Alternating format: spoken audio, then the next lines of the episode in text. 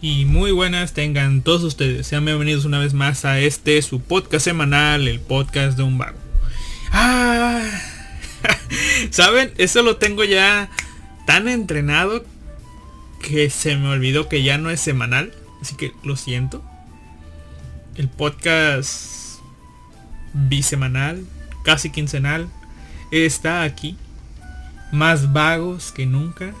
¿Por qué? Porque se acerca el final del año, eh, el cierre de pues de este 2020 más 1 se va a acabar, se está acabando, casi se acaba. Ah, ¿Logramos sobrevivir? ¿No lograremos sobrevivir? No lo sabemos. Hay demasiadas preguntas y tan pocas respuestas. Siempre quise decir eso. Pero el día de hoy eh, quisiera comenzar leyendo algunas... Espera, espera, espera, espera. Déjenme ver. Eh, sí. Algunas cosas que se quedaron de comentarios del podcast pasado. Solamente aquí está. Ah, vaya, aquí hay una cosa rara. Y vámonos a iBox, iBox, como usted quiera pronunciarlo. Wow. Bueno, esto lo, checo luego. Pero vamos a ver acá en... no, colaboradores, no. Comentarios. Aquí está. Simplemente es el último comentario y ya. Gracias a, las personas que le dieron like, me encorazona al último podcast publicado, el más reciente, el vago podcast número 7, Animes Nivel Dios y Eden Zero. Gracias a Yuki Soto, siempre fiel, siempre aquí. Y a una cara nueva que veo que dice Sombra 98040 FM. O al menos así me, aparece a mí. Gracias por escuchar y no sé si es de esta misma persona. El comentario que dejaron esta semana, el cual reza de la siguiente forma. ¿Dónde está? Aquí está. Un anónimo nos dice, Eden Cero no es tan feliz como se ve, solo diré eso. Y Rebecca no es Lucy. De hecho, su diseño está basado en Ellie de Rape Master. La primera obra de Mashima y Lucy de Fairy Tail. Pero las tres son completamente diferentes en personalidad. Sí, algo que quise recalcar. Aunque se parecen y todo eso, ah, no es la misma cosa. Es, diferente. Y saben, no he visto. No he visto Rape Master. Tal vez algún día de estos deba echarle una mirada. Estoy viendo aquí los diseños de de esta de Ellie, pero la verdad simplemente el mismo tipo de vestimenta y eso, pero al ser pelo largo, tono más claro, pues diría yo que es más como como Lucy, pero como les digo, solamente es en apariencia, porque en lo demás no, pega tanto. Además recuerden ustedes que Mashima es uno de esos autores que no sé si ya lo hace a propósito de que antes no podía hacer personajes nuevos. O si es simplemente pues pereza por el cual usa los mismos diseños de personajes desde hace mucho mucho mucho tiempo no sé cuál de los dos sea si, si es que no sea capaz si es que no puede yo digo que ya que al principio él intentaba dibujar otra cosa nueva y no podía y y este y decidió simplemente modificar lo que ya tenía, ¿no? Y después dijo, "Ah, pues simplemente seguiré haciendo lo mismo." Aunque eso de ponerle ya los nombres iguales ah, es más algo de vago, ¿verdad? Pero cuando tienes tantos y tantos personajes a los cuales nombrar sí llega a ser un poco cansado. A mí no me molesta tanto. La verdad, no me no no soy de esas personas a las que les moleste esta, e, esta situación, pero sé que hay personas a las que sí, pero igual. Vamos a ver qué les iba a decir. Ah, sí. Y supongo yo que los fans de ¿cómo se llama? De, de Mashima, sabrán esto, pero Mashima, déjenme ver, déjame buscarlo para Mashima Hero en Anilist. La página donde ustedes tienen que buscar la información que necesitan. Ahí está Anilist. Búsquenlo, aquí está. Aquí tengo Aquí tengo que trabajó en Manga Staff Rolls. Aquí está. En Mashima Heroes, Fairy Tail, Fairy Tail, Fairy Tail, Fairy Tail, Fairy Tail. Hizo algo de Kiseiyu. Pero vámonos, vámonos atrás. En Monster Hunter. Pero acá está. Monster Soul. ¿Y dónde está? Este no se parece, pero también vamos a verlo. Esta cosa tampoco se parece, pero vamos a ver qué es. Esto tampoco se parece. ¿Y dónde más? ¿Dónde más? Había otro, había otro Raymaster, ya me lo dijeron, ¿verdad? Raymaster, pero no lo encuentro. ¿Dónde está Raymaster? Bueno. Tal vez sea uno de estos con otro nombre, ¿no? Pero eh, aquellos fans de Mashima sabrán que Mashima nombra a sus protagonistas como las estaciones de de pues como se dicen las estaciones, ¿no? En japonés, ¿no? Monster Soul tiene como protagonista a Aki, que vendría siendo el otoño. Luego tenemos a a ver, esta no tiene a nadie, no se parecen. Esta tampoco. Pero tenemos a Fairy Tail, donde tenemos a, a este, a Natsu, que es el verano. A Eden Zero, donde tenemos a Shiki, que sería el invierno, creo. Déjenme ver. Shiki Mens. Ceremonies World. Según yo, Shiki vendría siendo invierno, pero... Ah, no me crean tanto, no me crean tanto. A ver, ceremonias, soldado, como Four Season. Ah, las cuatro. Las cuatro. Ah, mire usted, las cuatro, este.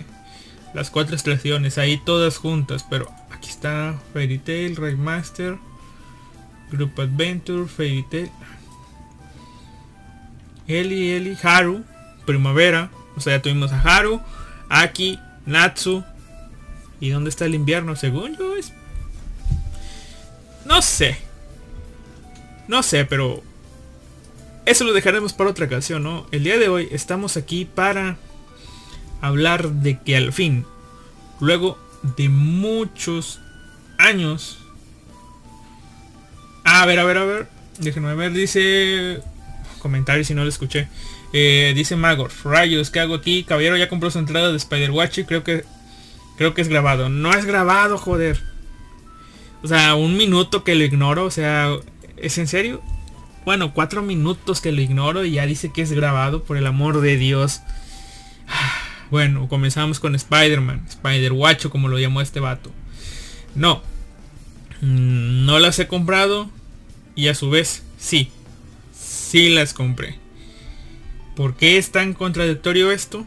Por el hecho de que la página de Panini, Panini, perdón, la página de Cinepolis, estoy traumado con los mangas la página de Cinépolis lleva caída varios, varios días. Supongo yo. Son dos y casi tres días lleva caída. La aplicación ayer no me funcionaba y el día de hoy ya. Pero no me funciona en el cine el que yo quiero ir. Pero funciona en los demás para ver qué tantos boletos se han vendido. Y mientras yo me resignaba a no ir a ver la película, porque el único cine donde veo asientos buenos es en un cine de por aquí cerca. Pero, eso fue el día de ayer. El día de hoy, reviso, ya animándome a comprar en ese cine. Ya no hay asientos, ya se acabaron todos. Solamente hay asientos para el día jueves, pero eh, no, por alguna razón no tienen separación. Es decir, no hay asientos bloqueados y eso me da a entender de que la sala se va a llenar a tope, a más no poder. Y no quiero, no quiero este, pues ir a una función de ese tipo, ¿no? Así que esté llena de gente y todo. mi mente, mi pensar era ir siempre y cuando pues estuviera, ya saben, ahí los espacios ya, ya este, pues, los espacios, pues cerrar, no, no, ¿cómo les diré? Cancelados ahí, ¿no? Ya sabes, de un asiento sí, dos asientos no, un asiento sí, dos asientos no, o algo así, ¿no? Como se vaya manejando en los cines. Pero, pues no, así que me desanimé. Después dije, voy a buscar, eh, pues la forma de...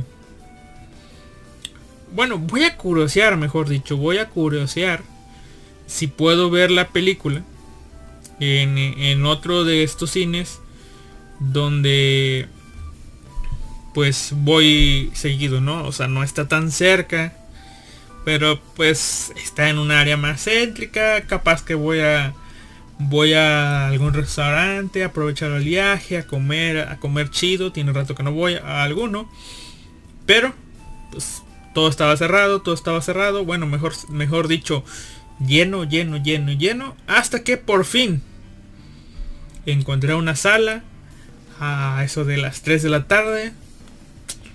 No es un horario tan, tan malo a mi parecer. Y había asientos clausurados. Y en los cines, pues, pues como piensan en el común de la gente, hay un asiento no, dos asientos sí, un asiento no, dos asientos sí. Onda de, onda de que van en parejas, ¿no? Van en parejas. Pero, pero ¿qué pasa? Eh, las butacas de la última fila eh, no tenían, digamos que la misma... Pues no estaban emparejados de la misma forma que los demás, así que quedó un asiento libre, digo un asiento reservado que no se puede ocupar, un solo asiento libre y después quedaron eh, otro asiento así, pues, deshabilitado. Y ya no, onda que era pareja, pareja, pareja, solo, pareja, pareja, solo. Y como era un asiento solitario, creo que nadie lo quiso agarrar. Y dije, de aquí soy, yo compro este asiento solitario, al fin y al cabo voy a ir solo. Pum, en la madre, lo quiero comprar preciso pagar con tarjeta y tas. Ha habido un error, tal vez y solo tal vez te cobramos el dinero. Pero no te vamos a dar el boleto, llama a tal número para pues pues recuperar tu dinero si es que se te hizo el cobro, ¿no? Ahora tengo que hacer eso, pero primero tengo que esperar a ver si en realidad me quitaron mi dinero porque no recuerdo cuánto dinero tenía la tarjeta y no recuerdo. Y bueno, y la aplicación no me marca inmediatamente algunos gastos. En este caso el cine no me lo marcó inmediatamente, así que toca esperar unos cuantos días para ver qué onda, ¿no? Así que tal vez sí pagué por el boleto, pero no me lo dieron. Y ya viendo este caso, no voy a ir a ver Spider-Man. Ya está casi que decidido, a menos que en estos días, curioseando, me encuentre uno boleto para el jueves y la página ya esté yo 100% seguro de que sirva para no perder otros 60 pesos así que ahí no o el mero jueves ir y pues ver si hay un boleto ahí no pero igual ya se me quitaron las ganas de ir. Dice comenta aquí Ginebra para ver Eternals me pidieron el carnet con dos vacunas. Vaya listando con dos vacunas. Joder ah es cierto. Por estas fechas por esas fechas Spider-Man en teoría, si no me mintieron a mí, deberían de... ¿Cómo le diré? Deberían de vacunar la segunda dosis. En teoría. Y yo, yo tendría que ir por la segunda dosis, así que podría ir recién vacunado ahí, pero dice 30 de noviembre y solamente el 30 de noviembre. Y ya es lo único que hay. Así que bueno. Igual creo que todavía no aparecía mi registro. Cuando quise ver mi certificado. ¿Sabe usted cómo dan el certificado? Eh, déjenme ver. Según yo era la página que dice Cobicho. No, Cobicho no. Entonces, certificado. CL. COVID. ¿Quién puta sabe? Certificado de COVID lo vamos a poner en Google. Certificado de vacunación. Aquí está, se llama CB COVID. Para que no, para aquellos que no sepan, CV covid.salud.gov.mx. ¿Te registraste en, tu, en mi vacunación? Sí, sí me registré. Si mi curp de memoria como la gente normal debería de sabérsela. Y pues simplemente les digo que no soy un robot porque tienen que confiar en mí. Y después me manda un enlace de WhatsApp o me dice que espera, así que ahí lo voy a dejar. Y probablemente no me respondan como la vez pasada, pero bueno, ahí lo dejamos. Y sigamos con todo esto, ¿no? El chiste es que no voy a ver no voy a ver Spider-Man por el hecho de que no tengo boleto. Igual para los días jueves ya hay este sigue habiendo disponibilidad, o sea, es solo el mame de de no encontrar un boleto para el mero día, el mero día, el mero día. ¿No? Y yo podría, ¿cómo les diré? Pues tengo, tengo libre los dos días, ¿no? Tengo libre el miércoles, el jueves y creo que tal vez el viernes un poco, pero eh, el caso es que antes de hablar del tema, hablé ya de Spider-Man, pero hay otra cosa que quiero que tengan en cuenta. Es... A ver, déjenme ver, déjenme eliminarle aquí. Déjenme ir a equipo principal. Y la cosa es... Estaba revisando las noticias. Y me encontré con una noticia muy curiosa que yo pensé que era una... Para una película de anime pero resulta ser que es una película de live action en Japón. Y ahorita les voy a, les voy a leer esta noticia, déjenme ver el comentario. Dice eh, Life Anime Bo saluda, saludos. Ay, caray, casi me tiro el, el teclado. Saludos. No, no, eso estaba comentando, no alcancé a comprar la preventa de, de Spider-Man. Resumen, Intenté comprar un boleto, la aplicación falló y ahora no sé si me cobraron mi... Me cobraron el boleto o no. Y tengo que esperar unos días para ver si en el banco se refleja el, el, el cobro o no, porque pues no sé cuánto saldo tengo en mi cuenta. Según yo tengo un... Déjenme ver, porque según yo tengo un registro de, de todas mis compras. Y si me va bien debería tener un donde está una próxima... No, olvídenlo. No sé por qué la... Tengo mi registro de compras, pero el desglose de las cuentas no se hace bien, así que ya no importa. Eh, ahora, hablando de otra película, una noticia, este, mm, saltó sobre mí esta noticia que dice, Japón, anuncian una película peculiar, no, lo di al revés, anuncian una peculiar película sobre un hombre que pierde su miembro. Shinichiro Ueda, director de largometrajes como One Cut of the Dead, Special Actors, Take Hachi y Rise and Boobs, anunció este mes la producción de un nuevo largometraje titulado Popran. Mes difícil pronunciar Popran cuyo estreno está programado para el 14 de enero de 2022 en Japón, que incluye una peculiar sinopsis descrita como si Y ojo, que aquí es donde yo digo, wow. Igual se las voy a poner en el chat tango para los que están ahí en vivo. Le den, le den este... Le una mirada en lo que yo leo para la gente que escucha esto en podcast. Eh, pues escuche la sinopsis, ¿no? La sinopsis dice así. 10 años de trabajo. Una película única y entretenida. Ueda, aficionado al cine de culto, sublima un tema de culto en un entretenimiento universal. Tras 10 años de preparación, la singular película de Ueda lleva al espectador a un viaje a un lugar que nunca antes había experimentado. Una sombra negra cruza el cielo de Tokio a gran velocidad. Se emite un reportaje en un programa de televisión llamado Criaturas no identificadas sobre el cielo de Tokio. Por otra parte, Tagomi es un exitoso distribuidor de manga y empresario. Una mañana, Tagomi se queda asombrado. Había perdido su pene. Tagomi acaba en una reunión llamada Asociación de Popran. Allí las personas que habían perdido sus penes se reunieron para recibir información sobre cómo recuperarlos. Vuelan a 200 km por hora. Hay que atraparlos en 6 días o nunca más volverán.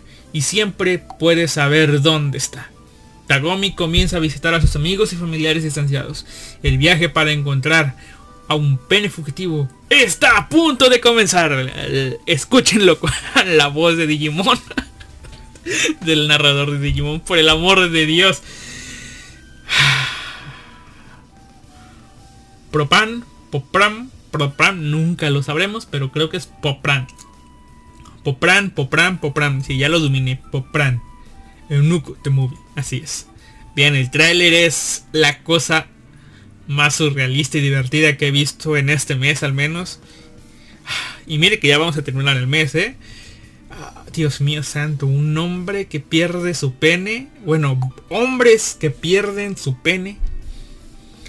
Penes voladores. El final del tráiler ese es épico. Imagínate, estás tú recostadito en tu cama y de pronto, ¡pum! ya no tienes pito. Y tu pito anda por ahí por el cielo volando a una velocidad tremenda. ¿Y saben qué es lo peor? Que por lo que viene el tráiler, todo lo que tu pito siente lo sientes tú. Si tu pito se estrella, sientes ese dolor. Si tu pito entra en una boca, sientes eso.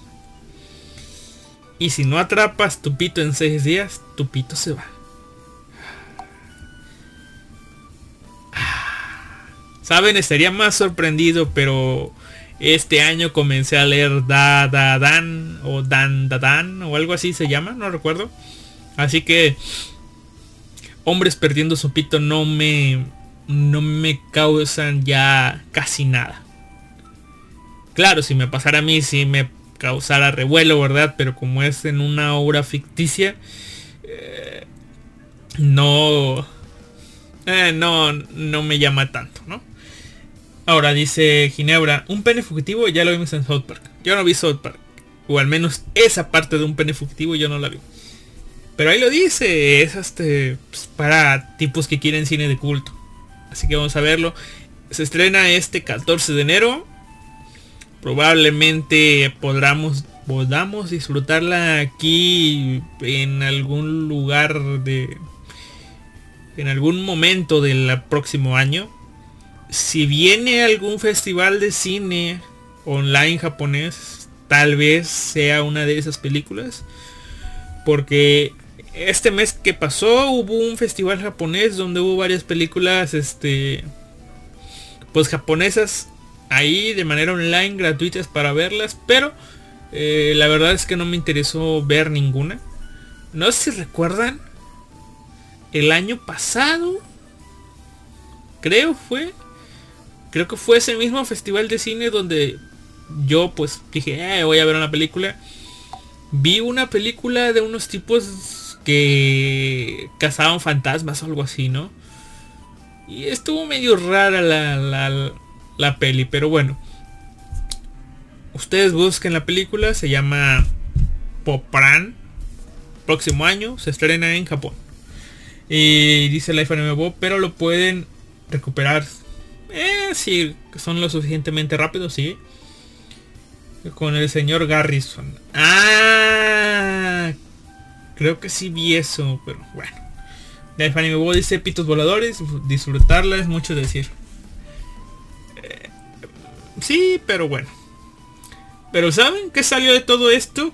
Que me dieron ganas de ver otra película de este director porque aquí me enteré pues nombran mucho a esta película de One Cut of the Dead.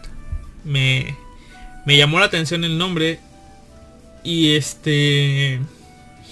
Tiene una historia algo peculiar. Es esa historia de que no lo quisieron y luego ya lo aman. Que dice... A ver, aquí dice, Shinichiro Ueda es quizás mejor conocido por haber dirigido la película One Cut of the Dead, una comedia japonesa que sigue a unos actores y cineastas a los que se les encarga el rodaje de una película de zombies para televisión en directo, y que deben hacerlo en una sola toma. Realizada con un bajo presupuesto de 3 millones de yenes, alrededor de 25 mil dólares, que vendrían siendo medio millón de pesos creo y con un reparto de actores desconocidos, la película se estrenó en Japón en una pequeña sala de cine durante seis días. Así como el protagonista de Kanoyo Karishimasu estrenó la película de Chizuru en una sola sala de cine durante creo que un día. Así, este tipo, una pequeña sala de cine durante seis días y ya. Pero luego esta película la llevaron a un festival internacional de cine que fue el Festival de Cine de Udine. Y ahí la película comenzó a tener mayor exposición, incluyendo un reestreno en Japón, donde recaudó 27, casi 28 millones de dólares, que serían 3.12 mil millones de yenes en Japón, y en total 30 millones de dólares en todo el mundo, lo cual eh, hizo historia donde esta película ganó más de mil veces su presupuesto. Wow, el puto sueño húmedo de Hollywood de ganar más de mil veces tu presupuesto. Wow. Pero me, este, ¿cómo se llama? Me, me interesó, ¿no? Esta película no sé dónde esté, pero voy a buscarla. Es de 2017. En español dice plano secuencia de los muertos. Yo, yo la voy a ver. No sé ustedes. En uno de estos días, tal vez mañana, si la encuentro, la voy a ver. Ahora. Ah, diablos, esta página no es. Déjenme me hago para acá. Déjenme hago el chat para acá. Y Listo, vamos a ver. Esta no es, aquí está.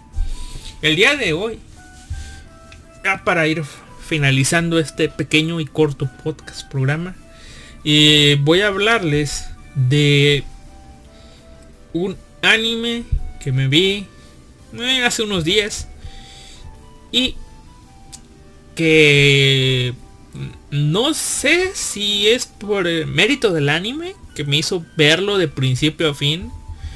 Cosa que no es muy común en mí. Yo cuando veo anime, aunque ya está completo y eso me gusta, no sé, ver uno, dos, tres, cuatro, cinco episodios a lo mucho. Y después cambia a otro anime y al día siguiente veo el resto. Tomo dos, tres días ver un anime porque lo voy intercalando con otra historia. Y este anime no. Este anime podría decirse que me lo maratoneé. Me vi... Hice pausas, claro está. Me vi unos 3, 4 episodios. Después preparé comida, comí.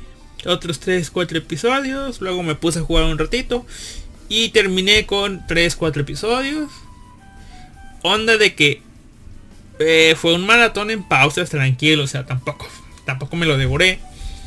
Pero no sé, les digo, no sé si fue por el hecho de que pues la historia lo meritó, que la historia me haya atrapado.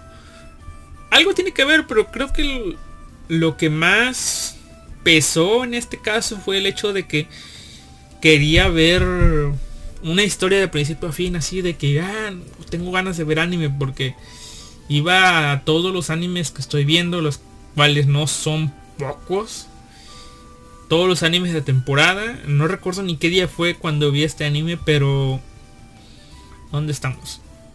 Pero ya había visto todo lo que veía y solamente tenía todos los capítulos pendientes que tengo de animes que ni he empezado, como por ejemplo el de Digimon Ghost, el Deep Insanity, Gambare Douki-chan, eh, el de Senpai no sé qué más, el de este que ya no ha avanzado. Esos son animes que no he empezado, ¿no?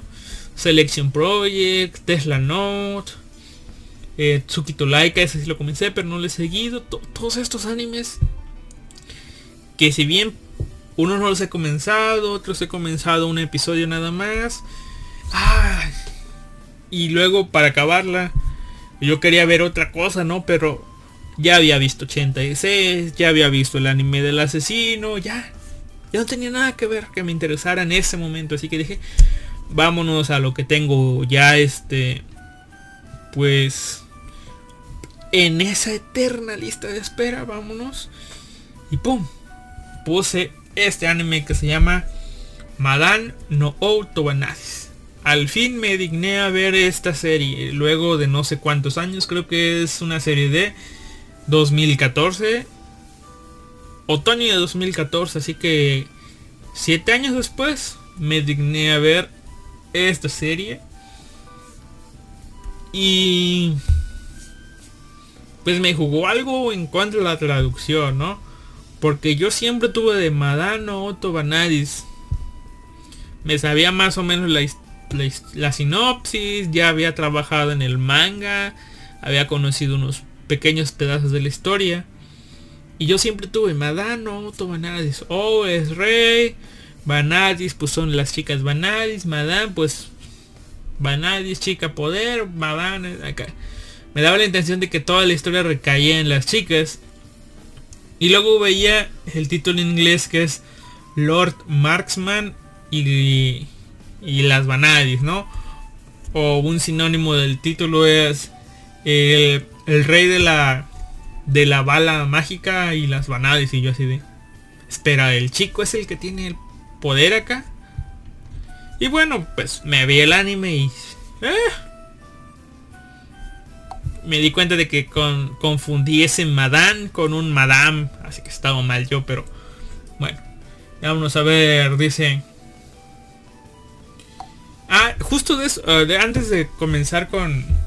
Ya di un poco de la introducción del anime, pero aquí voy con esto que comenta Life Anime Book, que dice, ¿has visto el video de High School of the Dead de 2021? Sí, sí, se refiere al... Justo hablaba con, con mi roomie hace ratos de eso. Eh, si se refiere al video de... Incluso lo voy a buscar para sacarme de dudas. Es High School of the Dead. Lo voy a poner.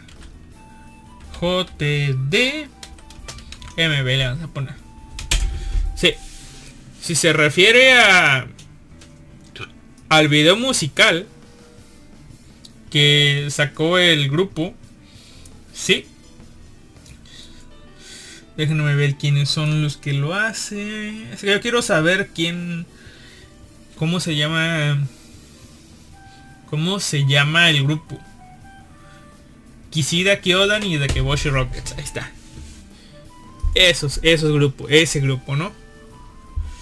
Eh, pues sí. Sí lo vi. Nota curiosa. Cuando vi el video solamente vi High School of the Dead 2021 omitir los kanjis. Y, la, y vi avances de la miniatura que se ponen solos en YouTube. Y vi zombies y, zombies. Y yo dije, wow, van a hacer un live action de, de, de High School of the Dead, no me lo creo, le doy clic. Y ya veo music, videos, son la banda cantando. Y ya, hijos de puta, dije yo, sí, sí, sí, sí, me, me dio algo de, ah, van a hacer esta cosa, se ve raro, pero, ah, Vamos a ver qué hace, ¿no? Y bueno, la verdad a mí no me molestaría ver un anime de High School of... Bueno, un anime. Un live action de High School of the Dead. Está tan apagado esto. Y es tan posible de hacer... Eh, exceptuando por las tetonas. Eh, pero es tan posible de hacer un live action de High School of the Dead. Que pues, no me molestaría verlo, ¿no? Y dice Live Anime Podcast.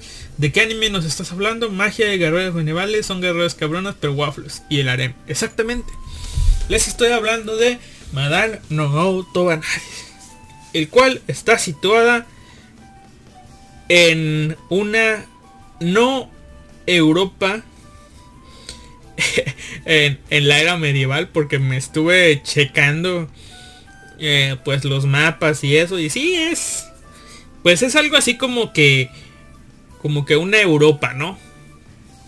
Una Europa medieval eh, con países medios europeos, medios que existen, medios que no existen. Y esta historia, si bien ya me había visto hace muchos años el episodio 1, nunca había seguido más allá.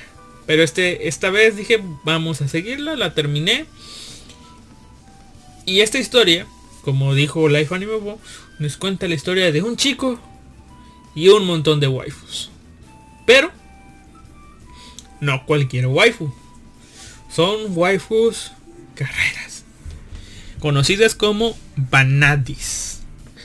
Banadis. Y estuve investigando antes de ir con... No sé ni cómo voy a abordar el tema, pero antes de seguir más adelante.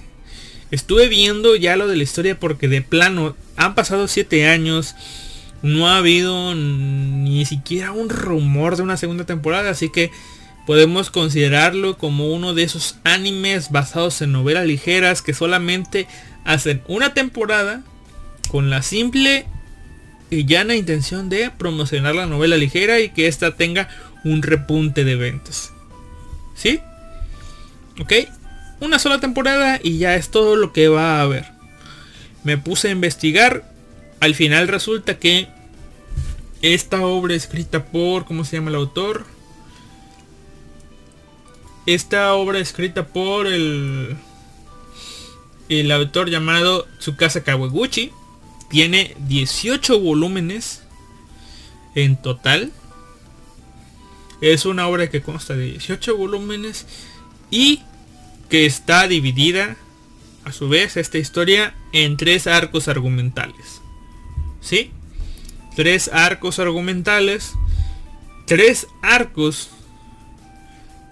donde solamente recuerdo lo del primero porque es del que vamos a hablar, donde el primero abarca cinco volúmenes, ¿ok? Cinco volúmenes, cinco volúmenes los cuales fueron adaptados totalmente al anime con esta temporada de que salió allá por 2014. Es decir, este anime adaptó de principio a fin el primer arco. Pero tengan en cuenta, son tres episodios, cinco volúmenes.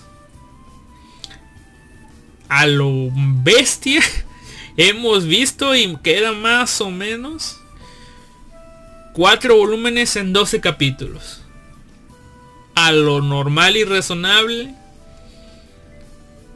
dos volúmenes para 12 capítulos es lo ideal. Y raros casos hemos visto 12 capítulos, un solo volumen. Ya saben, he mencionado 86, pero por si no les gusta ese ejemplo, también está este otro anime llamado Roka no Yusha, que probablemente tampoco les guste, pero también 12 capítulos, un volumen. Otros que les digo, eh, 12 capítulos, 2 volúmenes. Pero acá se mamaron. 13 capítulos, 5 volúmenes. Un amigo que es seguidor de chingo de novelas, no solo, no solo sino novelas ligeras en general, me dijo, sí, Alistair, se mamaron, rushearon la historia muy cabrón. Con eso se refiere a que eh, acortaron los tiempos o resumieron la historia demasiado. Aún así se logra entender. Pero yo que no leí la novela original ni nada de eso, ni siquiera el manga, sí logro sentir que hay estos lapsos de tiempo que sí se brincan donde tal vez sí explicaron más cosas por ahí, ¿no?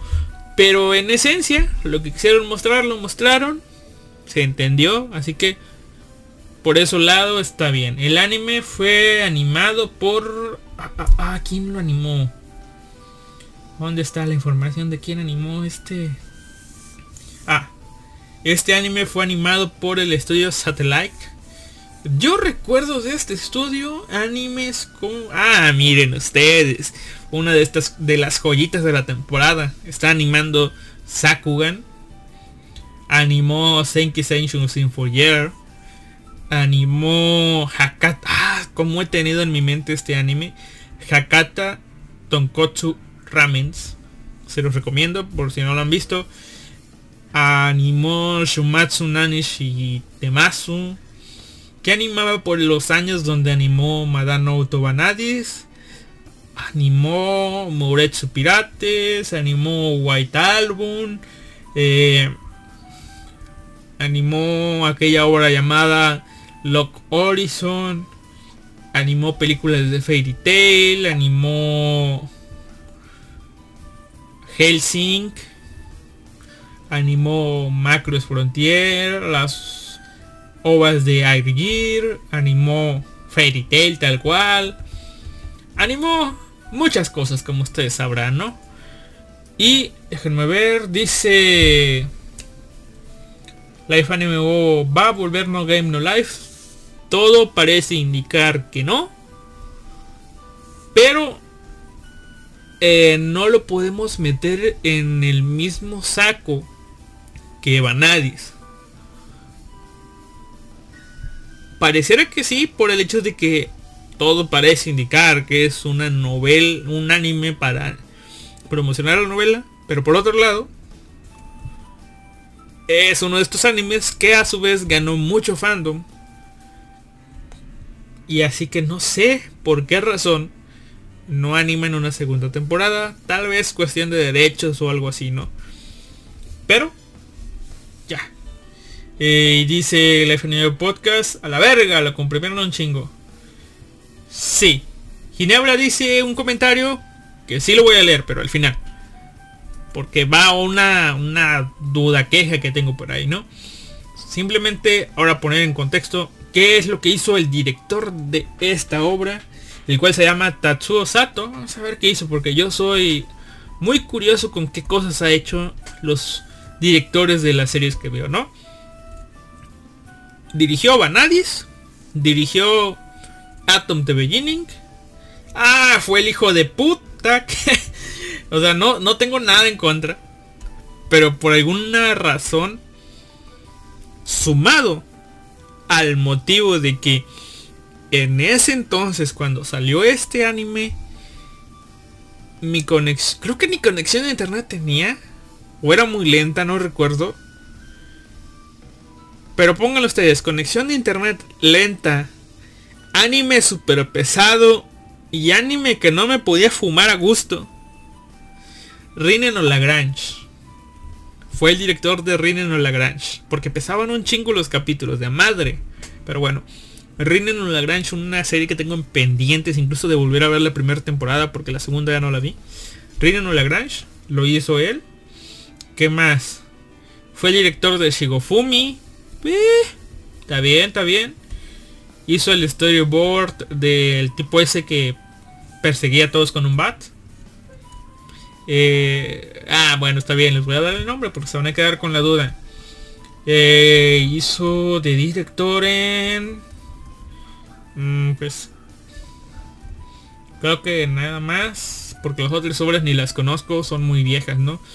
El director ya, ya tiene mucho, muchos años trabajando, pero en cuestiones de planeación, screenplay, composición de la serie, storyboards y demás, ¿no?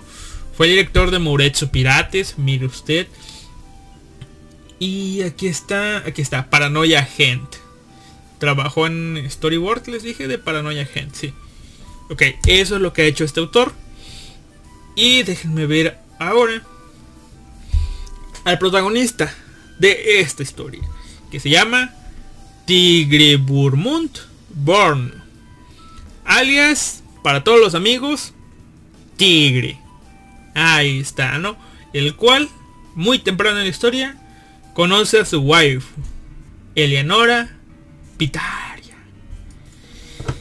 Que, en serio, yo entiendo que hay demasiadas historias japonesas donde tratan de salirse de los clásicos Ichigo, Sakura, eh,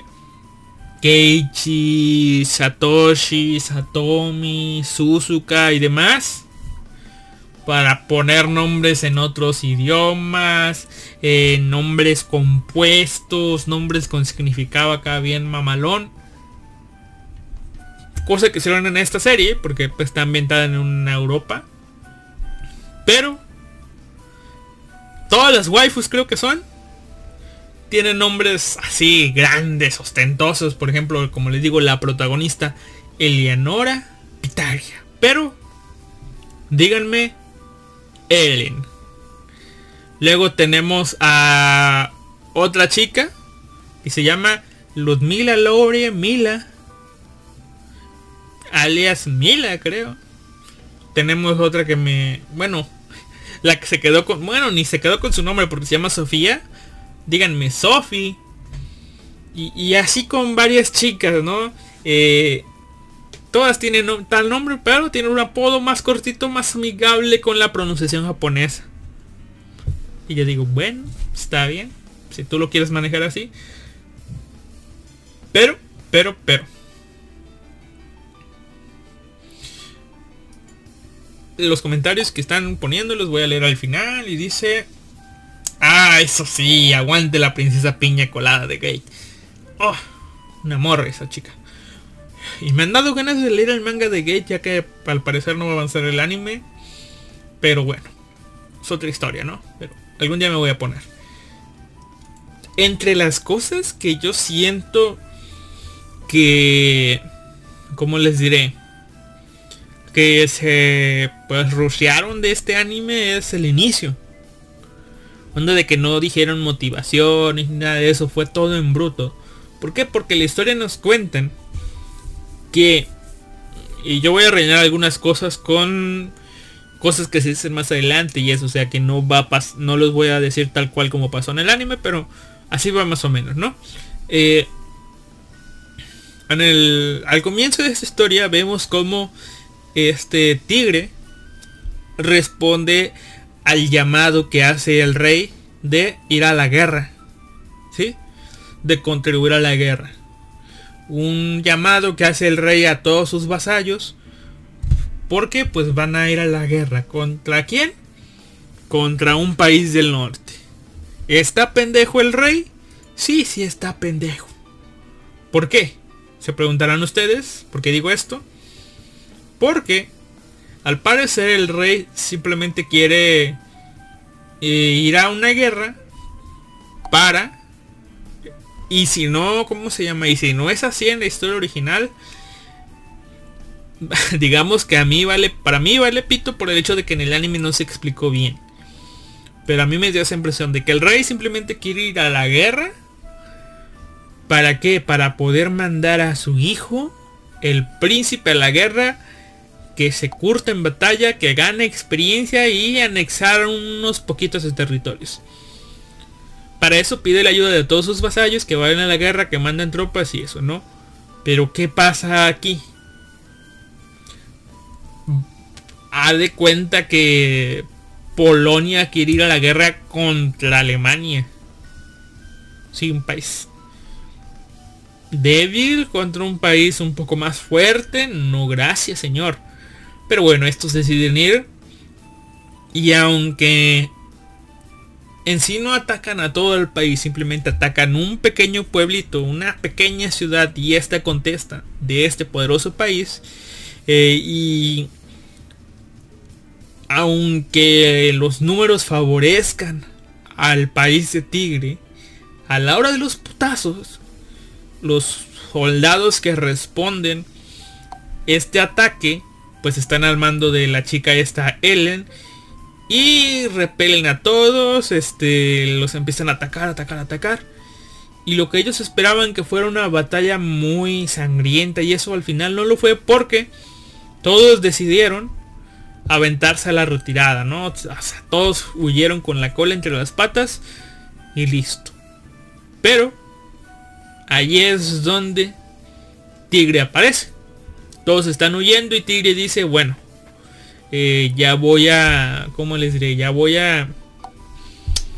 Casi que me van a matar y todo eso, pero miren, ahí viene el grupo de la... lo que parece ser el general del enemigo, así que pues, yo aquí tengo mi pinche arquito feo, vamos a dispararle, intenta matar a esta chica con un arco de frente y esta chica pues se ve atrapada por, por Tigre, ¿no? Por el hecho de que, ah, entre todos los que huyen, este hombre pelirrojo se atreve a hacerme frente, ¿no? Y pues decide tomarlo como prisionero de guerra. ¿Por qué? Porque le llamó la atención de que fue el único vato que decidió hacerle frente, ¿no? Mientras todos subían con la cola entre las patas. Ahí es donde nace una... Pues digamos que cuando lo toman él como prisionero de guerra, a él lo... Digamos que surge una relación ahí entre ellos, ¿no? De que siguen un poco los ¿cómo les diré? Los estatutos o acuerdos de guerra que tienen de, bueno, mira, ya te, ya te atrapé, eres un, parece que eres alguien importante, eres prisionero de guerra. Lo normal es que yo tenga que pedir un rescate por ti, ¿verdad? Pero pues la verdad es que yo no quiero, yo no quiero, ¿cómo te diré? ¿Cómo les diré? ¿Cómo les diré? Yo no te quiero soltar, tigre, así que voy a pedir un rescate altísimo para que no te salven y te quedes conmigo. Eso es lo que él, eh, la tipa esta planea, ¿no? Quedarse con el chico este por sus habilidades con la arquería, por su personalidad y todo lo demás. Básicamente, eh, está flechada. Y todos sus... ¿Cómo les diré? Todos sus esbirros, sus lacayos, su ejército es lo que lo que creen de que la la Vanadis, la jefa de ese de ese pequeño ejército, de ese pequeño batallón, pues se ha enamorado de este arquero y que por eso lo retiene ahí, ¿no? No es que el tipo este sea alguien destacado, alguien que mencionar, simplemente que la Vanadis se enamoró y pues ya. Pero pues el tipo este tigre logra demostrar su valía, eh, acertando con un arco todo feo a un alguien que intentó asesinar a la Banaris, ¿no? Y pues ahí se gana el reconocimiento de todos y la aprobación de estos como pues un guerrero, ¿no? Digno. A ver, ah, ya empezó, eh, ¿cómo les diré? Ya empezó el bot del porno acá. Pero bueno. Y dice, comenzamos la entrada corriendo con todo pulmón. Y dice, mejor avanzamos con la historia sin poner contexto. Exacto. Y sí, volvió el bot pornero. Exacto. No sé si síndrome de Estocolmo, pero bueno, las Valkyrias, digo, banales tienen poderes del carajo, por eso todos corrían. Aguanta, tigre. Exacto. Aunque esta historia está ambientada en una Europa medieval y todo parece muy medieval, hay lo que parece ser objetos mágicos. Y aquí les voy a contar un poco de las Vanadis.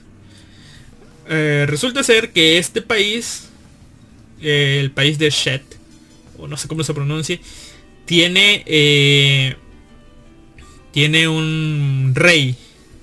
Está gobernado por un rey, el cual es el rey... Ah, no viene aquí, pero creo recordar que el rey se llama Víctor. Y si no se llama Víctor, pues ni pedo. Es el rey de, de este, este reino poderoso, ¿no? Este reino regido por este rey. Qué, redundante todo esto, ¿verdad? Tiene a siete chicas que fueron elegidas por unas armas mágicas. Estas armas mágicas eligen a siete chicas dignas de su poder y estas chicas, eh, ¿cómo les diré? Pues al obtener estas armas se convierten en Vanadis. Al ser en Vanadis obtienen el dominio de cierto territorio. Aunque este poder en sí no es un poder hereditario, es decir, no pasa de madre a hijo, en teoría, nos cuentan más adelante que eh, al menos creo yo que la protagonista también eh, la protagonista y la waifu de pelo azul eh, si heredaron su su este, como creo que la protagonista no, pero al menos la pelo azul sí heredaron eh, el arma de su madre, ¿no? O sea, su, su este, de su madre, incluso de su abuela, heredaron estas armas, pero no es necesariamente de sangre, simplemente que esta, las armas se les antoja elegir un sucesor y a veces da la casualidad que es entre familia, ¿verdad? Pero estas Vanadis, portadores de estas armas mágicas, son las regentes de ciertos territorios de este país, ¿no? Pero a su vez sirven devotamente al rey. No están, no son concubinas ni nada de eso. Tal vez alguna que otra lo llegue a ser, pero no son este, no son para nada eso, ¿verdad? Ahora, ¿qué es lo que pasa en esta historia?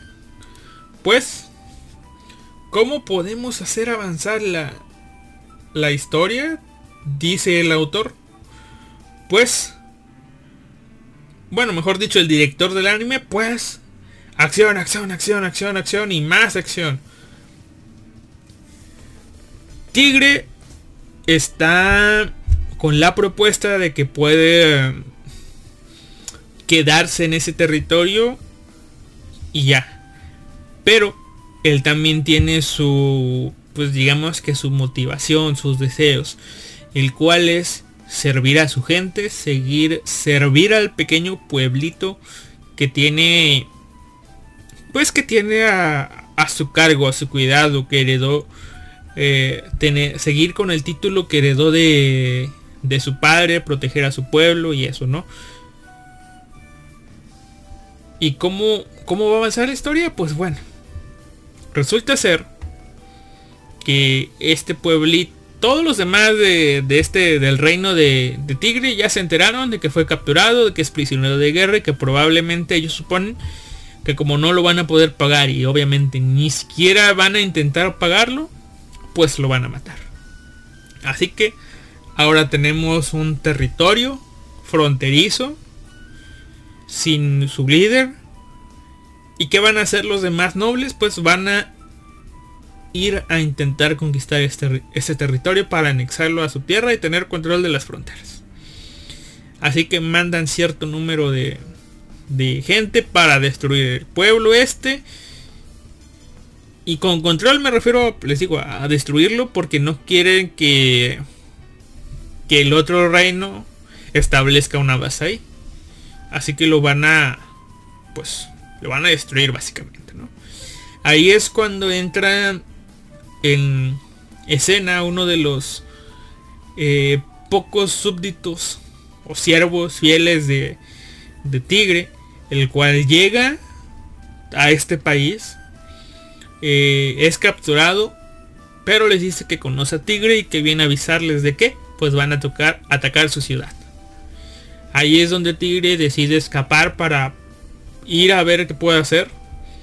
Pero es detenido por la chica.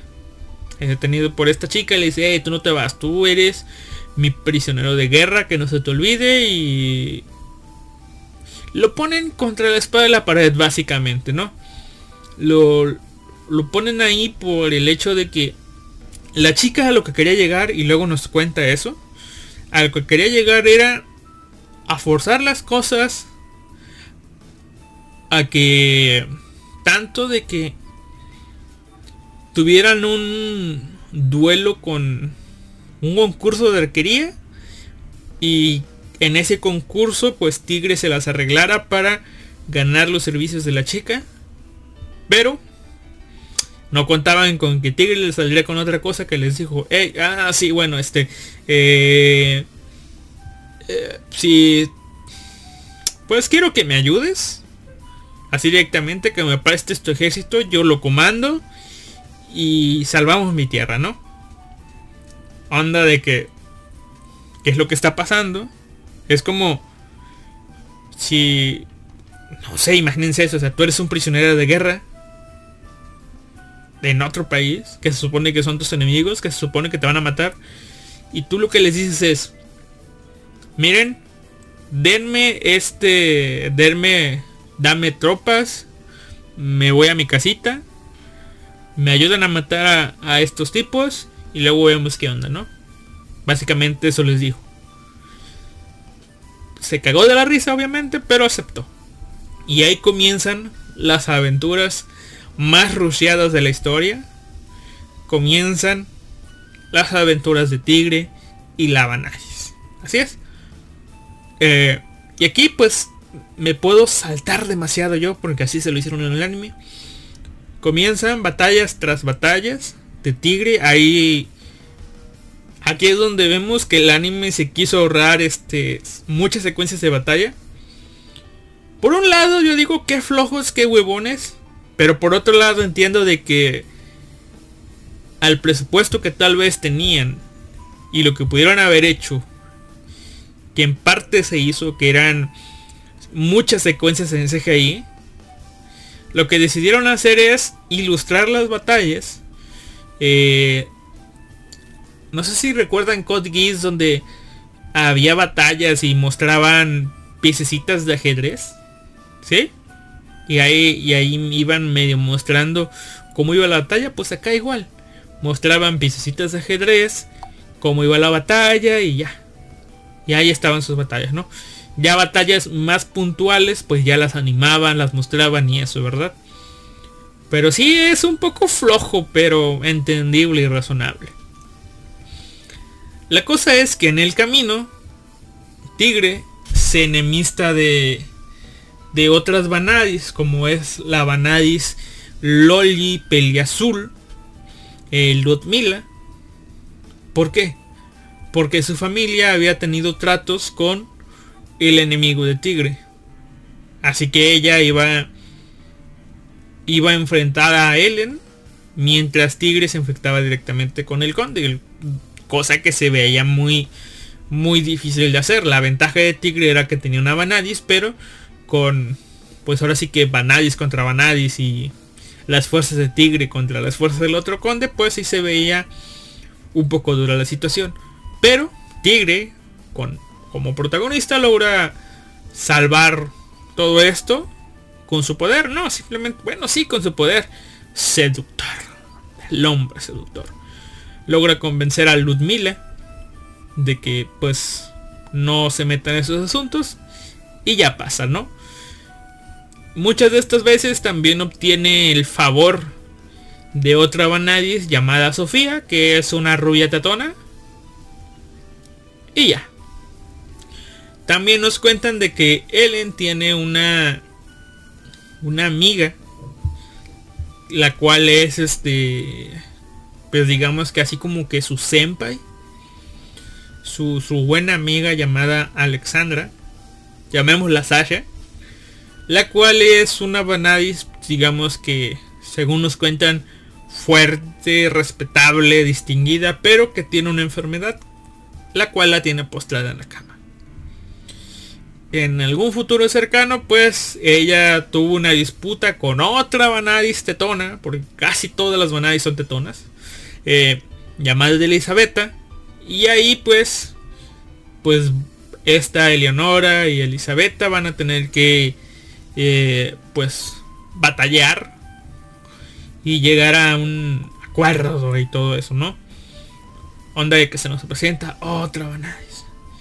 Y Luego tenemos otra Vanadis tetona, algo más eh, picarona llamada Valentina, la cual durante todo el anime parece que tiene un plan, pero nunca avanza con este plan. Cosa que creo que es algo del arco 2 y el arco 3, pero bueno. Y si se preguntan y si están sumando bien de que ya tenemos una Vanadis peliplateado, una banali, Vanadis peliazul, una banali, Vanadis, una Vanadis rubia, una Vanadis pelirroja, una Vanadis pelinegra, la cual es Sasha, la otra Vanadis pelinegra que es Valentina. Nos dan seis Vanadis. ¿Dónde está la séptima? Y bueno, la verdad es que en el anime nadie lo sabe porque al parecer está perdida. Perdida, digo yo, perdida. La Vanadis Loli con el hacha gigante está perdida. Por el amor de Dios. ¿Alguien quiere pensar en las lolis? ¿Alguien quiere pensar en las lolis? Las lolis necesitan ser cuidadas. ¿Cómo pierden a la loli del hacha gigante? Por el amor de Dios, tiene un hacha gigante. ¿Cómo la van a perder? Pero bueno, está perdida. Así que en esta historia no vamos a saber de ella más que en el opening. Y si es que te la topas y la encuentras. Pero ahí está, en el opening. A ver, dice... Qué buen trato tienen los prisioneros de guerra, dice Life Anime Bo. En este mundo las tetas vienen con el poder. No se repiten los colores ni las tetas. Bueno. En parte tiene razón porque las vanadis pelinegras, una es pelinegra y otra es peliazul oscuro tirándole a negro, así que no se repiten. Aunque creo que la Loli también es rubia, pero es una Loli rubia y una tetona rubia. Así que son cosas completamente distintas. Ahora, les digo, yo voy rápido por el hecho de que así es el anime. Es sumamente rápido. Pero es disfrutable en sí, porque hay sus momentos de echi, sus momentos de acción. Siento yo que en sí está bien balanceado.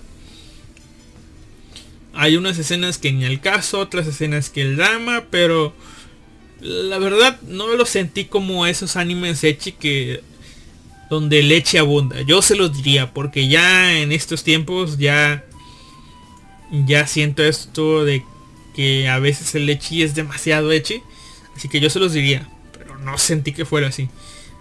Hay muchas tetas, mucha carne al aire, mucho boink boink cuando digo tetas me refiero a boing boing, no a, no a tetas explícitas, ¿no? Me refiero que hay mucho boink boink por aquí, por allá. Pero para mí fue pasable. Y eso que yo no soy tan, tan fan de la sopa. Pero bueno. Datos y cosas a destacar de, de esta historia. Eh, el spoiler, spoiler, que creo que los que me están oyendo aquí en vivo ya lo saben. Eh, ese no se los voy a decir.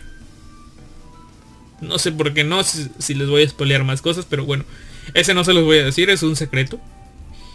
Eh, lo que sí les voy a decir es algo que me pareció muy gracioso. Que justo me surgió la plática con el Akira durante la mitad del anime, creo.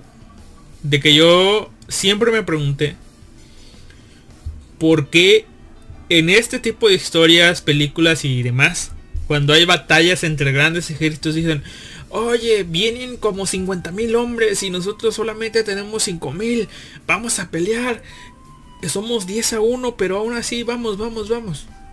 Yo le pregunté a la Kira, esperando alguna respuesta como que, ah, mire, eh, las formaciones estaban con cierto número de personas y después los ejércitos y los batallones venían formados con, pues digamos que con cuadritos y tú ya sabías cuántas personas traía cada cuadrito, con lo cual haces un estimado o algo así.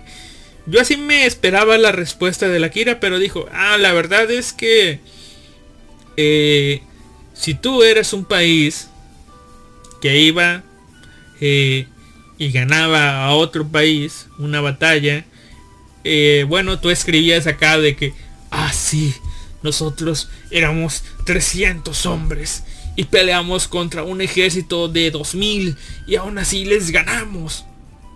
O no de que eran, no sé, 300 contra 500 cabrones, los mataste a todos, pero tú para ensalzarte, enaltecerte, llenarte de gloria ponías, ah sí, fuimos 300 contra 2000, ganamos. Algo así. Eso me dijo el Akira, de que muchas veces pasaba así, de que pues de, que se inflaban los números cuando cuando les bueno que los números los manejaban a como les convenía para la historia para enaltecerse no eso me dijo y luego me pareció curioso que en el mismo anime eh, Tigre eh, se enfrentó contra un país del sur el cual era un país que pues tenía la, la esclavitud eh, que la veía bien y pues básicamente atacaba países para obtener esclavos. ¿Sí? donde el tipo que comandaba este ejército era el hermano del rey de este país, el cual era un, un general muy reconocido que incluso él tenía una poda acá bien ostentoso y uno que le decían barba roja, muy sanguinario y eso. Eh, resultó ser que él atacaba con números a más no poder a Tigre, pero al final Tigre consiguió refuerzos y este tipo, este general dijo, ok, ok, ok, este, creo que íbamos bien, íbamos a ganar, pero viendo ya cómo los números están tornando en nuestra contra, pues creo que es mejor retirarnos, gente. Sí, sí, sí, nos retiraremos, nos retiraremos, pero, pero, pero, ojo aquí. Vamos a decir que este tipo que nos venció, este tal tigre, era Dios sobre la tierra, el estrategas de estrategas, el grandísimo y magnánimo, el héroe de este país de mierda, este país al que nosotros invadimos. Es tan grande, tan poderoso y, y le vamos a echar flores a más no poder. Así, el que nosotros nos hayamos tenido que retirar, aún pudiendo ganar o dar batalla, eh, no nos vamos a ver tan mal. Sí, sí, sí. No nos vamos a ver tan mal si nos vamos con la cola entre las patas. Así es. Y pum, se fueron. Y así lo hicieron. Ensalzaron demasiado a Tigre de que era Dios sobre la tierra acá, estratega de estrategas. ¿Para qué? Para que él no se viera mal. Me pareció gracioso. Pero bueno, la cosa es que al final Tigre logra detener lo que es este... Mm, ¿Cómo se llama? Lo que es este ataque. También logra repeler lo que eran eh, los ataques a los otros a los otros nobles y logra aclarar que que el ataque inicial al noble este no era porque él quería aprovechar la, la mala salud del rey y dar un golpe de estado y él convertirse en un nuevo rey. No, no, no, no. Él simplemente quería proteger la... Quería proteger su pueblo al costo que fuera necesario. Y ya, y vio necesario pues defenderse de estos nobles que quisieron destruirlo, ¿verdad? Ahora, vámonos a los spoilers finales ya de la serie, ¿no? En el final de este arco, Tigre recibe un título, que en este momento no recuerdo qué título recibió, pero es un título con el cual accede básicamente, o bueno, el rey le da la, pues digamos que la bendición de que Tigre en un futuro se convierta en el nuevo rey. Tienen que ver el anime para saber ustedes cómo funciona esto. Pero básicamente es eso. Tigre recibe la bendición para convertirse en el nuevo rey. Y ahí acaba esta historia. Con Tigre eh, recibiendo esta bendición y quedando en tratos con lo que es este como les diré, quedando en tratos con la Vanadis de construir un camino comercial para enriquecer, enriquecer su pueblo y así, pues tener muy buen contacto con este otro reino. Es una historia, digamos yo se la rushé mucho más que el anime, pero está entretenida.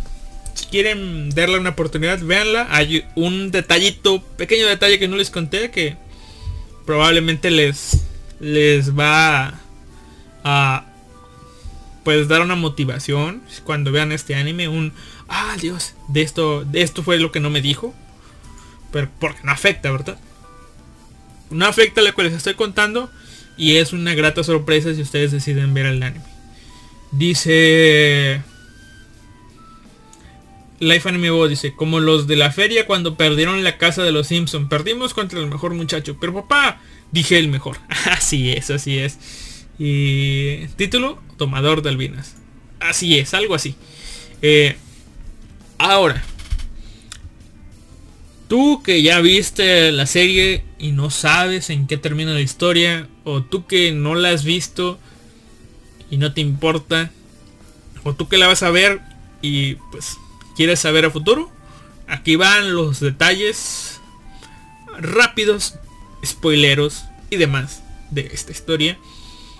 Y luego un comentario, así que tú sabes si lo escuchas o no, ya estás avisado. Lo que sigue de aquí es un spoiler tal cual. Bueno. Resulta ser que eh, segundo y tercer arco van más o menos por lo mismo. Eh, siguen las historias de Tigre. Siguen las aventuras de Tigre. Donde, para sorpresa de nadie, Tigre logra... Eh, lo único que sí no me quedó duda porque fueron leídas así rápidos de, de, la wiki. Alexandra, o bueno, Sasha, la albina amiga de Ellen deja de ser Vanadis y sus armas pasan a otra chica que se convierte en la nueva Vanadis. No tengo claro si Sasha murió o no. Y tampoco tengo claro si la nueva la nueva Vanadis cae en las garras de Tigre. Pero de ahí en fuera, todas las demás Vanadis son conquistadas por Tigre. Así es. O al menos eso es lo que dice la, el copypasteo de, de toda la wiki que yo leí. Según, no sé si sea oficial, no sé si sean rutas alternas. Pero según lo que cuenta el final, eh, Tigre logra conquistar a cada una de todas las Banadis. Y, detalle importante para el final, Tigre logra eh, hacerse rey de su reino. Así es. Toma, uh, pues digamos que a, una reina acá. Se hace rey. Le hace un hijo.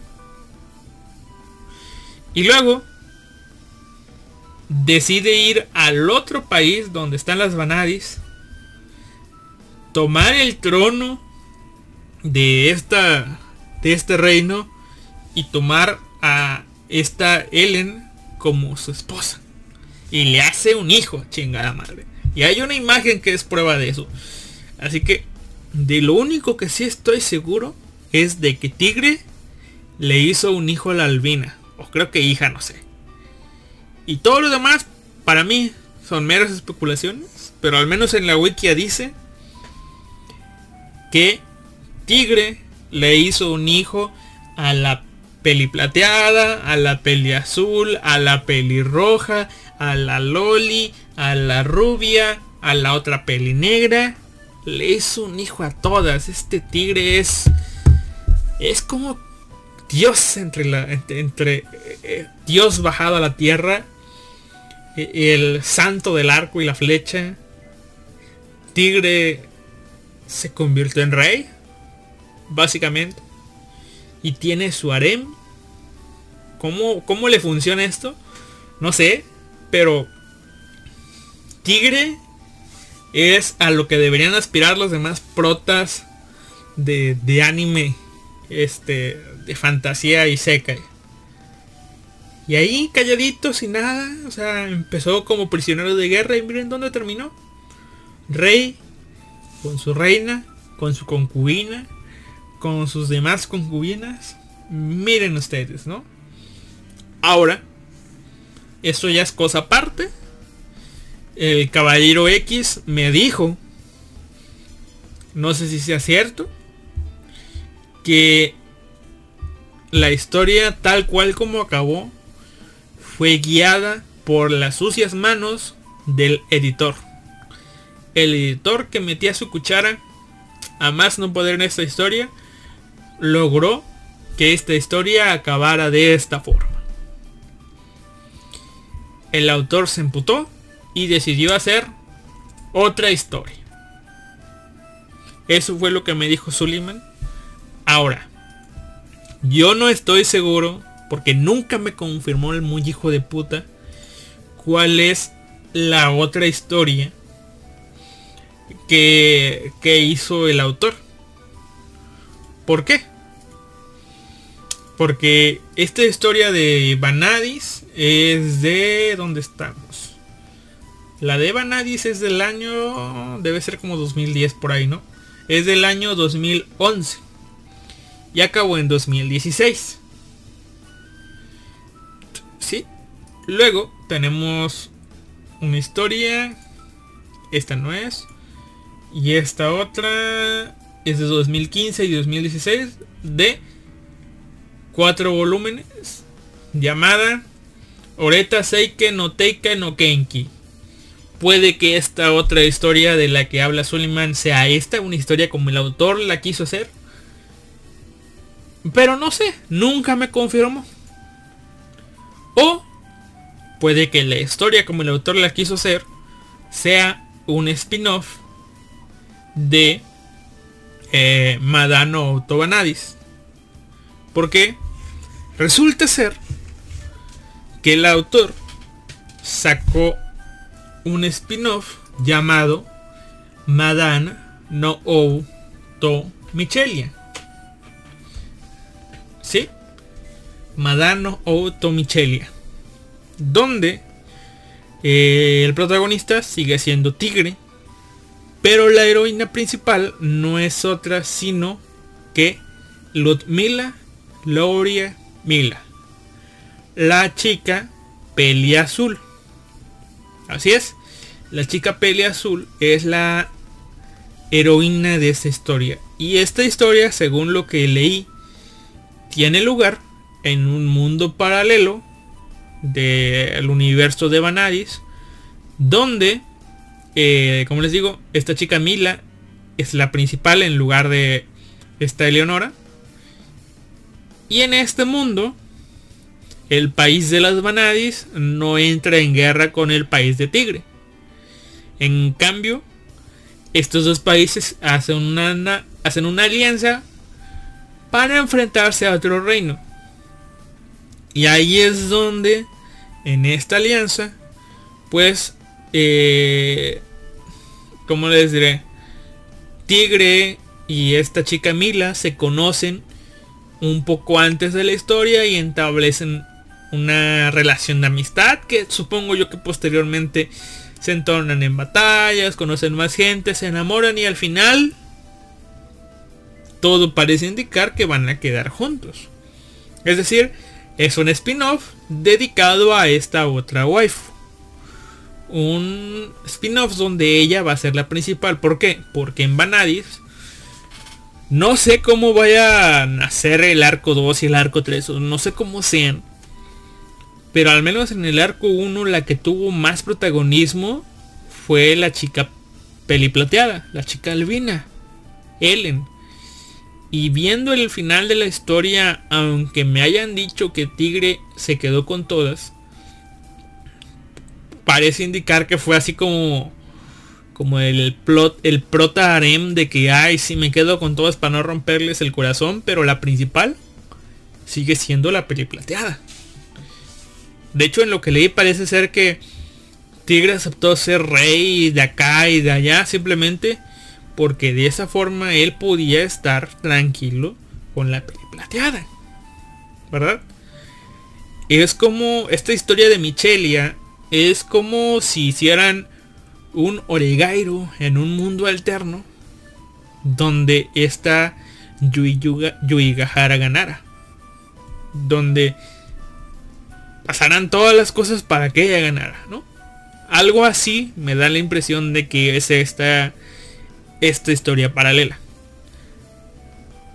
Y hay muchas historias así, las hay en Oreimo, las hay en mangas donde parecen los autores, que los autores de ahora son pocos huevos, donde sí, ya terminamos el manga y ganó una chica, pero ahora, eh, pues este, esta otra chica también va a tener su propia ruta con su final alterno y va a ganar, ¿no? Cosa que es repudiada por algunos y les da una sensación de tranquilidad a otros por ver que su waifu sí va a ganar, ¿verdad? Y pensarán lo que quieran algunas personas de que está bien o está mal, les guste o no les guste, pero en el caso de Michelia, de esta tipa Ludmila Lori Emila, yo no le veo caso. ¿Por qué? Porque ustedes que están oyendo esto, busquen en Google Madame No Tobanadis, busquen, pongan Madame No Tobanadis, Mila Así, Mila nada más. Y van a ver una chica eh, delgada, pechos pequeños, pele azul, vestido corto, pelo que parece pelo corto. Y ya. Ahora, busquen Madame No O Tomichelia y pongan Mila o con solo ver la, portada de la, de la protagonista van a ver una pelea azul, colita de caballo, eh, tetona, más alta incluso, que también se llama, o también es ella, Ludmila Lori Mila. Así que yo en mi caso, o sea, sí entiendo eso de que el autor quiere hacer una historia donde gane otra waifu, pero esta otra waifu ah, la cambia completamente. Es decir, en la historia original es pues algo chaparrilla, delgada, sin tantos atributos, un corte que pareciera de pelo corto. Y en el spin-off que le dan a ella es más alta, más tetona, con más curvas, pelo largo, incluso su personalidad cambia, es más amistosa, menos menos orgullosa por decirlo así. Es un personaje completamente distinto. Así que yo no sé si por el hecho de que tenga el mismo nombre los fans de la Mila original vayan a aceptar o hayan aceptado a esta otra Mila. Porque si lleva su nombre, sí es probable que vaya a ganar. Pero no sé, no es la misma. Es como, les digo, tomando el caso de Oregairu. Es como si hicieran un spin-off de Oregairu donde Yui Yuigahara vaya a ganar. Pero ahí Yui Yuigahara tenga el pelo largo, tenga menos tetas, sea más chaparrita. Onda que parezca Loli y ahí va a ganar ella. Se va a llamar Yui Yuigahara, pero... ¿Va a ser la misma? La verdad yo creo que no. O sea, si vas a hacer un, pues digamos que una ruta B para darle el premio, pero que no se parezca nada. No sé, ahí es donde me sacó un poco de, de, de, pues de pedo esta cosa, ¿no? Ahora, les digo, no sé si esta sea la historia que dice Suleiman que el autor haya querido contar donde se emputó y hizo su propia historia con juegos de azar y mujerzuelas o haya sido la otra de cuatro tomos que ya acabó no sé ¿Por qué? Porque al parecer el autor en 2019 sacó otro spin-off llamado Madame no O To To Tosei no Karaweban, algo así. Ah, pero aquí estoy viendo que no es del autor. O sea, ya no es del autor, así que bueno, estoy un poco más tranquilo yo. Eh, donde la heroína principal es Limisha la amiga de Ellen, la que no es una Vanadis. Aquí ella es la Vanadis en lugar de Ellen, creo. Y bueno, ya vi que el autor es otro tipo. Y el autor simplemente está supervisando la historia. Pero bueno. Aún así, veo que le están sacando jugo, demasiado jugo a las waifus de Vanadis. Y bueno, eso ha sido todo por el día de hoy. Gracias a Life Anime Bo y a quién más. Anon por Nero no, pero gracias a Ginebra, gracias a Magor por pasarse aquí un ratito y comentar. Y eso ha sido todo por el día de hoy. Nos vemos en unos 15 días más o menos. Eh, no sé con qué vendrá, qué tema vendrá, pero ahí nos vemos. pásensela bien y eh, no se olviden visitar Facebook. Eh, la página es muy delicioso. Accedes a ella a través de facebook.com diagonal vago podcast. En Twitter como el podcast un vago, arroba vago podcast. Y en estos días ya lo he hecho, ya, ya lo hice unos días antes y, y bueno, aquí no había en el podcast, no había pasado el, el, el dato. Este, pero y cuando, de vez en cuando y cuando tenga ganas voy a estar eh, streameando algunos juegos en este en Twitch. Así es, así como Mueller lo hace, yo también. Eh, pero la verdad no creo que hable mucho en, ellos, simplemente voy a estar jugando en Twitch. Eh, el nombre de usuario que tienen que seguir es Alistair, así. Alistair con doble L y doble T. Por si se quieren pasar a suscribir para que estén atentos cuando... Claro, si es que les gusta ver a alguien jugar, ¿verdad? A mí no me gusta tanto, pero sé que hay personas que les gusta tener ese ruido de fondo, ¿verdad? Y les digo que no voy a... ¿Cómo les diré? No voy a estar hablando tanto, simplemente voy a estar jugando. Porque uno de los juegos que voy a transmitir es el Call of Duty Mobile. El cual, pues, ahí sí simplemente es yo jugando. Tal vez y solo tal vez en alguna ocasión ponga el micrófono para estar mentando madres cuando me maten. Voy a intentar llegar a rango legendario. Y en el Battle Royale. Y bueno, eso voy a estar jugando. Esa transmisión la voy a hacer directamente desde el celular. Así que, pues, por eso no voy a estar tan atento al chat. Creo, cuando lo haga.